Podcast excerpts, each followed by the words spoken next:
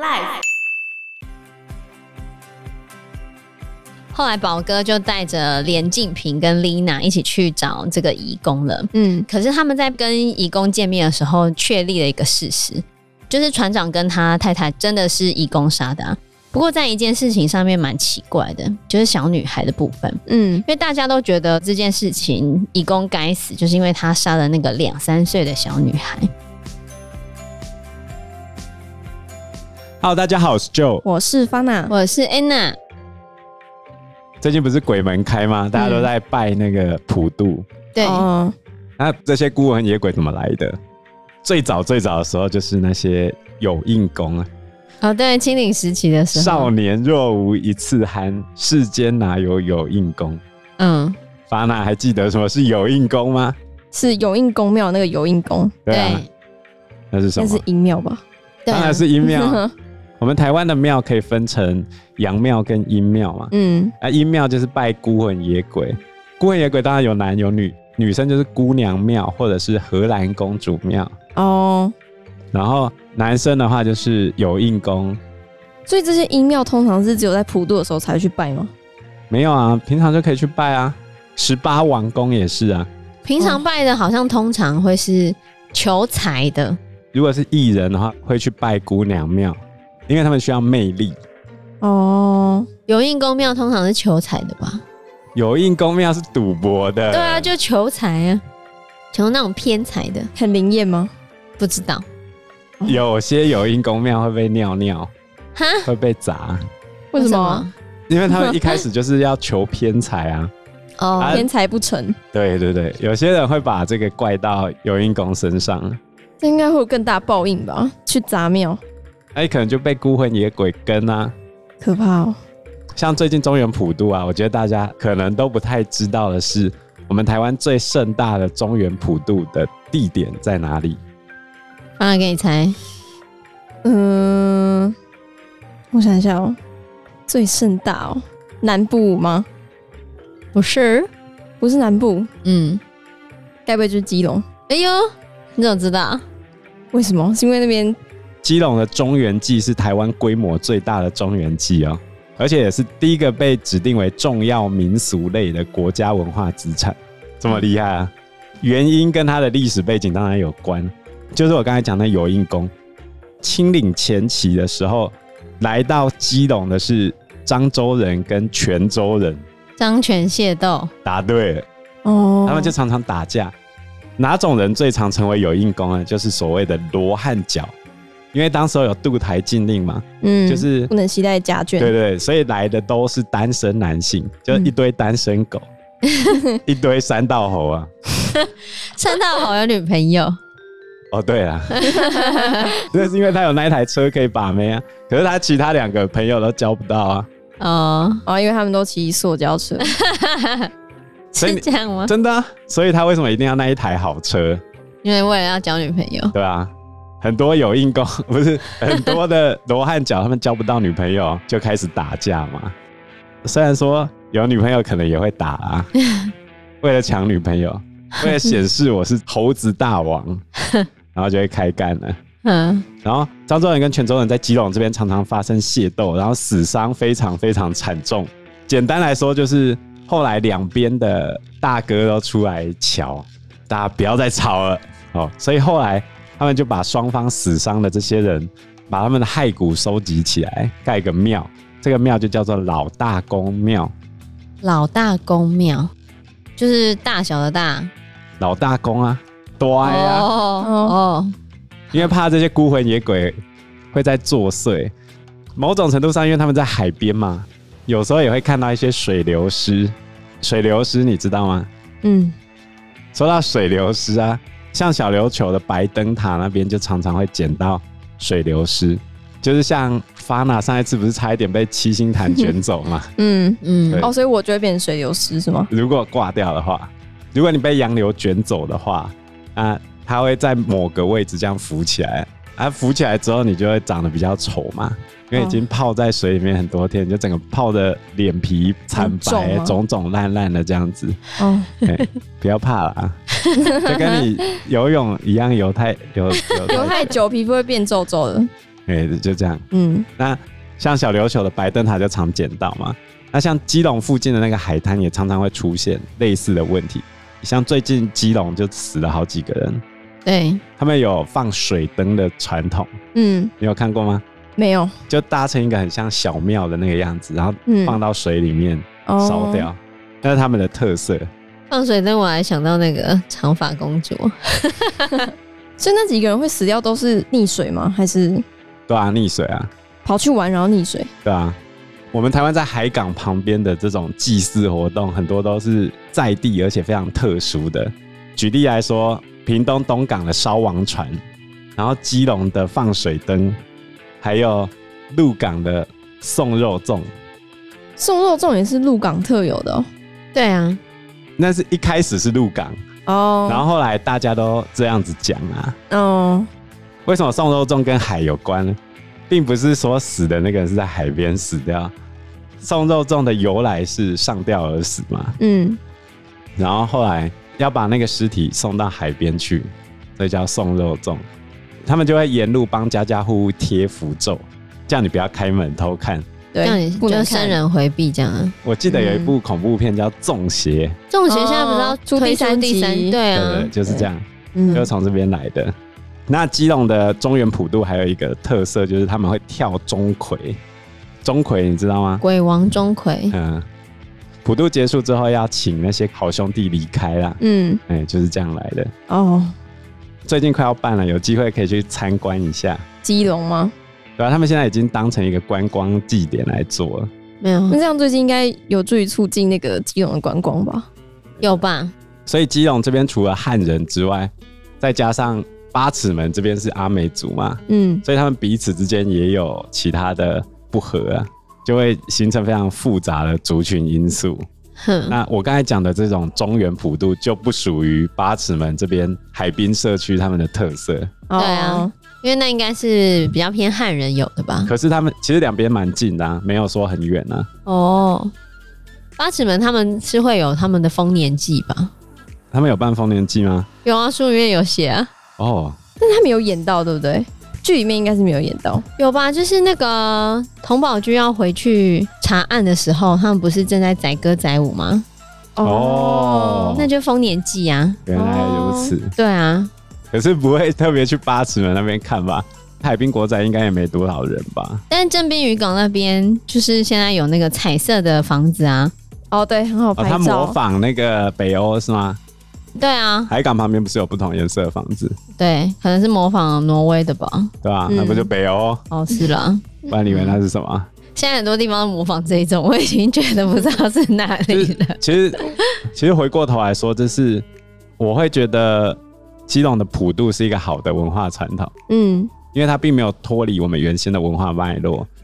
啊，海滨社区的丰年祭，我觉得也是一个好的传统，因为它的文化脉络就是那样。嗯，可是你把房子照北欧的模式移过来的时候，在我们观光学里面叫做 hyper reality，嗯，就是超现实，对啊，那你就会变成一个断开的脉络。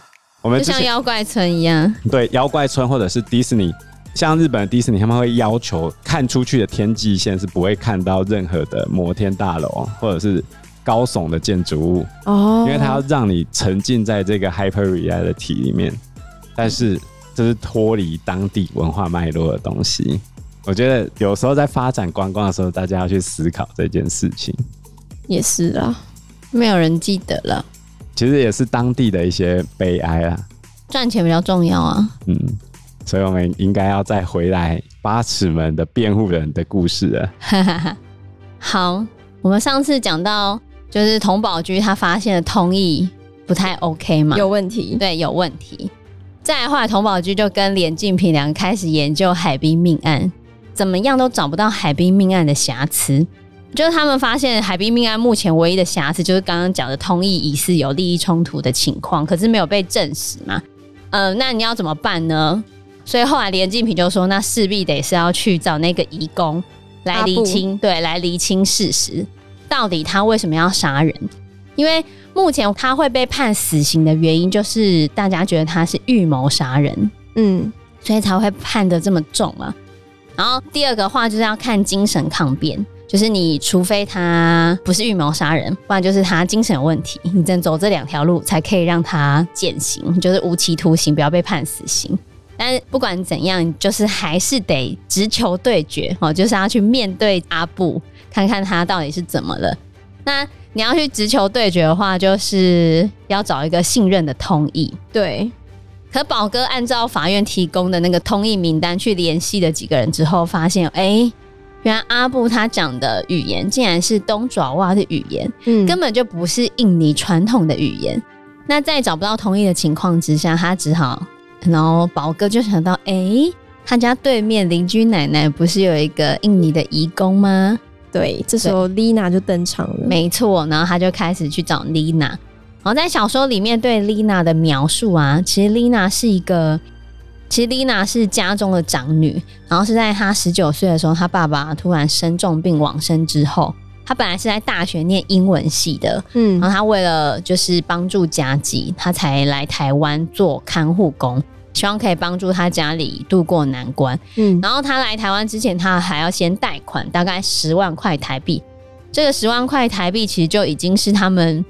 一整年的国民平均所得哦，就如果他留在印尼赚钱的话，他就是只赚十万块，他等于借了他一年的钱，然后来台湾工作。嗯，他来台湾的时候，当时的平均薪资才一万七千块，然后他的一万七千块还要偿还他的贷款啊、外劳服务费啊。你要看什么时候来的啊？他时间的设定点是现在吗？他时间的设定点哦，看一下这边有写他的。他的时间点就是现在啊，移工有那么低啊？哦，所以移工的平均薪资可能才是一万七。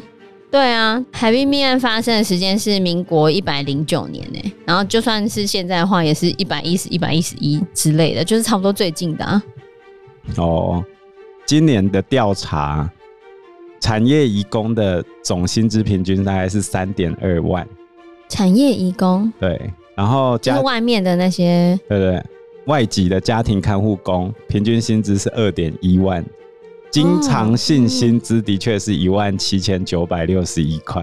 为什么少？然后加班费是两千多哦，所以蛮低的，真的蛮低的。对啊，对啊，所以他们通常不是都没什么休假吗？对，而且其实这种家庭看护工是没有休假的。你如果当产业移工，其实很多时候还可以可能周休二日吧，嗯，或者是他们加班费薪水比较高。可是你如果来当看护工的话，是没有正常休假的。像我家对面的那个家庭看护工就几乎没有休假，嗯，可是他还是觉得我邻居对他很好，真的哦，因为他之前照顾一对阿公阿婆。阿公阿婆他们吃素又吃的少，然后他也只允许他吃那些东西，oh. 然后吃跟他们一样的量。后来他实在受不了，就自己拿自己的钱去买。结果那阿婆还会念他说：“你怎么吃这些？”然后他就觉得我今天我花我自己的钱去买，然后最后只要把它放得很高，不然阿婆还会偷拿他的东西。天哪，嗯。所以你看，Lina 她来台湾的薪资才一万七千块，然后她每个月还要扣除她要固定偿还贷款啊，刚刚讲各种费用，她只能大概存五千块左右哦。Oh. 对，然后可是如果她第一年把钱还的差不多之后，她隔一年大概每个月就可以存一万块左右，所以她觉得，其实，在当地也算大钱了。对啊，我记得我小时候去。印尼，我现在是很久啦。我之前去印尼巴厘岛玩的时候，差不多都是一万块印尼盾在那边当小费。因为一万块印尼盾就是十几块钱，没有，当时大概一块美金吧，就是差不多三十块台币左右。这对他们来说就已经很多了吗？就还可以啦。嗯，因为印尼的平均薪资其实就也没有很高，出来好很多。以他存的下五千块来说，在当地一定存不了那么多钱。他当地的平均薪资在月薪就是八千左右啊，八千台币。对啊，那你要怎么存五千？不可能。对啊，然后他隔一年他就可以存大概一万块左右了。然后这边有稍微介绍一下丽娜她服务的地方。不过哈，丽娜在对面的奶奶家服务，嗯，会遇到一件事情，就是她会遇到雇主的性骚扰。嗯。但一开始他其实有讲到说，Lina 有时候会偷偷的在奶奶的皮包里面拿一百块，因为他就会说，嗯，他来台湾是为了赚钱。他觉得他会说服他自己，对台湾人来讲，这只是买几根香蕉的钱而已。嗯，然后他会认真的在菜市场比价，就是在帮奶奶省下一些钱。但是他后来这个偷一百块的事情被奶奶的儿子发现的时候，丽娜也没有为自己辩解哦。然后呢，老板就突然意识到什么一样，然后老板就会拿一百块。塞到丽娜的口袋里面，慢慢的塞进去后口袋屁股这边，对，然后再慢慢的把她的手拿出来，有时候还会拍个两下，其实就在性骚扰她。嗯，我觉得女性年轻的义工被性骚扰应该是常有的事啊。对，而且丽娜算是漂亮的，对啊。后来她发现老板已经越来越夸张，有一次他就是在车上，对，有一次就在车上，老板已经。要对他怎样了？这时候刚好宝哥来了，对，就宝哥要来找他当翻译，嗯，然后算是在这时候救了他吧，不然他可能就被老板怎么了。其实我们台湾人不是很 care 义工的这种处境，非常不 care。可是我觉得已经有好很多了啦。我们一直有在改善，但是老实讲，实在是不太 care。你看我们新闻什么时候有报过义工被性骚扰？就在这一次啊，义工自己也不太会讲出来啊。对啊，也不知道跟谁讲。嗯，所以你看，我就觉得八尺门的辩护人，他真的讲了很多的事情，超写实。对啊，就跟三道猴一样，很写实啊。对，非常的写实，真的。对，然后其实丽娜一开始她是说她不要，她不知道，她不懂。然后童宝駒就直接跟奶奶说：“阿妈，我可以借用你的外劳吗？” 然后丽娜坚持反对，她说不要那个不行，法律我没办法。对，然后阿妈这时候又说红一集，嘿，只要给丽娜钱就好了。嗯，所以其实丽娜一开始是为了钱在做这件事情的。啊，本来就是要给她钱啊。对啊，不是啊，但是我的意思是，，Lina 到最后她其实继续当翻译不是为了钱，而是她觉得她在里面有成长这样子，她想要帮别人。对。我觉得外籍移工对台湾人的那种心态，真的我也很难讲。像我有一次跟我们家对面的外籍移工，我奶奶可能就在跟他聊说两岸会不会打起来的事情。哦，然后那个移工就说不要打，不要打，和平比较好。然后他就说我十二月就要回去了，不要打，不要打。所以他中文也很好，对啊，他中文很好。我觉得他们其实也很厉害。你看，他们来个一两年之后，他们就会讲很多的语言。嗯，没有你丢到那个环境就可以啦。是这样，中文也不好学吧？讲还好吧？是吗？不到写的话，我觉得都 OK 啊。哦。后来宝哥就带着连静平跟丽娜一起去找这个义工了。嗯，可是他们在跟义工见面的时候。他们其实确立了一个事实，就是船长跟他太太真的是义工杀的啊。那其实你杀了船长跟太太，很多人就会觉得说，那的确有杀人事实啊。不过在一件事情上面蛮奇怪的，就是小女孩的部分。嗯，因为大家都觉得这件事情义工该死，就是因为他杀了那个两三岁的小女孩。嗯，你为什么可以这么残忍？为什么会把小女孩杀掉？啊，就是这件事情觉得非常的匪夷所思。但是他们从丽娜那边也问不出什么所以然，他有种答非所问的感觉。对，因为一开始丽娜就一直说，嗯，不知道小女孩死，不知道。然后大家想说奇怪，是不知道小女孩会死，还是不知道小女孩死了？然后童宝駒就叫丽娜翻译说，到底阿布想让小女孩死吗？阿布就说没有，是小女孩哭，她要安静，所以他把小女孩放到水里面。后来连静平就问说：“那阿布知道这样子会杀死小女孩吗？”然后丽娜又回答说：“不是，他没有要杀小女孩。”这样就很奇怪啊！他如果没有要杀小女孩，为什么要把小女孩放到水里面？判决书上面那个笔录是写说，怕那个小女孩的哭声会影响到邻居，邻居可能会起疑。对，判决书是这样写的，但是所以他们后来觉得判决书写的很奇怪。所以他们后来会去那个船长他们家来去看判决书，为什么会这样写？总而言之，是他们觉得不知道小女孩到底为什么会死，因为阿布就说他算时间两分钟不会死，嗯，他们就觉得嗯，到底是为什么？这个答案非常的奇怪，让案情变得更复杂。因为阿布其实是没有要让小女孩死的，可是小女孩最后死了。但是那个两分钟到底是怎么来的？他为什么会确定两分钟不会让小女孩死？可阿布又解释不出来，他真的是一个很奇怪的人。他就把他泡水、嗯、泡两分钟，再心肺复苏就复活了。不是啊，重点是他为什么要把小女孩放到水里面两分钟？他不是说吵吗？对啊。这就是连静平觉得阿布奇怪的地方，他觉得他可能有 PTSD，就是创伤压力症候群。他可能在船上不知道发生什么事情，然后他不要他吵，所以他就把小女孩放到水里面。但佟宝駒一直觉得这个说法很荒谬，他一开始也觉得这个阿布很奇怪，你怎么会把小女孩放到水里面，然后还认为她两分钟不会死，就没办法说服别人呢？但是这时候。佟宝駒就开始觉得不耐烦，他就开始问说：“阿布的刀子是从哪里取得的？”可是这时候阿布就已经开始情绪不稳定了。对。然后佟宝駒后来发现阿布的右手的食指只剩半截，跟他爸的一样。然后他就开始问他的食指为什么会这样？可是阿布已经讲不出什么正常的语言了，所以他们就一直觉得阿布怪怪的，精神不正常。对。后来就是他们就觉得。阿布之所以会这样，就是因为他真的没办法沟通，因为你问他根本就答非所问，也问不出个什么所以然来。他就觉得那种态度当然会被判死刑，而且他看起来就一脸没有反省的那个样子。嗯，你要怎么看得出来一脸有在反省？可是他看起来很漠然呢、啊？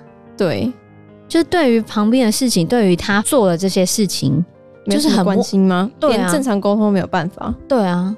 对啊，你问他，他可能很伤心啊。没有啊，他也没有表现出伤心的样子。他后面最后面，他不是被警卫架走吗？他那时候一直在喊说他不知道家在哪，嗯、他就看着那个光，他说家在哪？我想回家。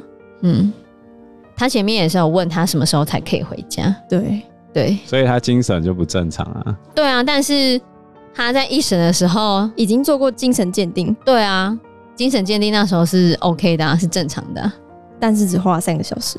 对。因为时间关系，我们这一集节目就到这边喽。有任何的建议都可以在留言区告诉我们，或者是直接在 Facebook 或者是 IG 留言我们，我们都会回应你哦。喜欢我们节目的话，欢迎按赞、订阅、加分享。如果喜欢我们今天的内容的话，也欢迎赞助我们一杯咖啡的钱，让我们可以走得更长更久。谢谢大家，谢谢大家，拜拜，拜拜，拜拜。